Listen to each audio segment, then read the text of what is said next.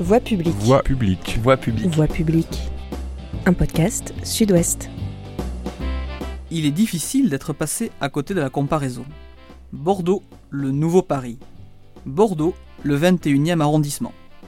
Mais les esprits chagrins auront beau jeu de dire qu'il manquera toujours quelque chose à Bordeaux. Ce n'est pas la capitale. Et pourtant, Bordeaux est capitale.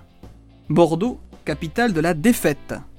Je ne fais pas allusion aux Girondins de Bordeaux, mais aux événements historiques bien connus. Par deux fois, en 1870 et en 1940, la ville servira de point de chute pour le gouvernement français qui fuyait Paris occupé par les Prussiens, puis les Allemands. Cette tradition semble interrompue désormais, mais Alain Juppé n'a jamais manqué d'y rendre hommage en venant se réfugier à Bordeaux après chaque déconvenue parisienne. Vincent Feltès aussi, mais dans l'autre sens. Bordeaux, capitale de la bouffe internationale. Pas une semaine sans que Sud-Ouest n'annonce l'ouverture d'un nouveau restaurant coréen entre les places Fernand Lafargue et Camille Julien. L'on fêtera bientôt le 50e Pokéball de la ville. Après un premier décompte, il semble qu'il ne manque à Bordeaux que les nationalités suivantes en matière de resto. Kirghiz, Koweïtien, Sierra Leone et Bordelais. Vous savez où manger de la lamproie à Bordeaux aujourd'hui? Bordeaux, capitale gasconne. Oankigei. Mais on va pas se mentir.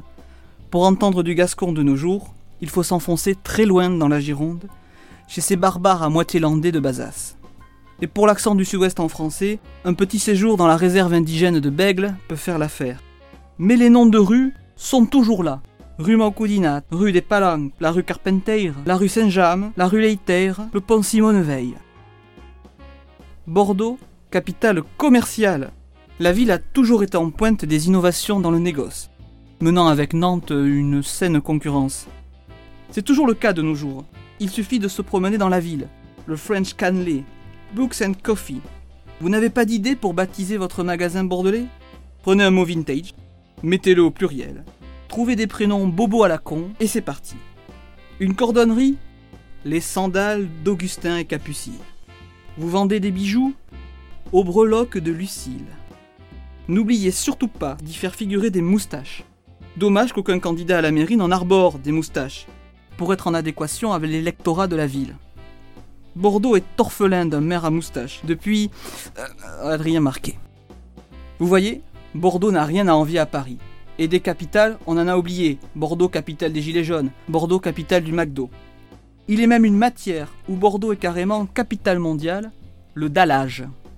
Quand Alain Juppé a débarqué dans les années 90, il a voulu faire sur le modèle de Toulouse la ville rose, qui était alors la hype la plus absolue, de Bordeaux la ville blonde. On sait ce qu'il en fut. La cité portuaire aux belles façades noires, décapée pour devenir Disneyland pour voyageurs EasyJet le temps d'un week-end. Cependant, le vocable ville blonde n'a pas pris. Et pour cause, Bordeaux est une ville grise. Plus précisément, une ville de granit, comme son revêtement. Place d'Ansouti, rue Kléber, place Gambetta, place Tourny. Plus une seule artère, plus un seul square n'échappe à l'obsession minérale depuis une dizaine d'années. Bordeaux ressemble désormais à un caveau géant. Fournaise pendant six mois, ambiance Toussaint le reste de l'année. Cimetière oblige, nos candidats entendent le fleurir. Pour parer au plus pressé, nous avons déjà eu droit aux arbustes en pot place Péberlan. Et désormais, c'est à celui qui proposera le plus d'arbres en ville, partout.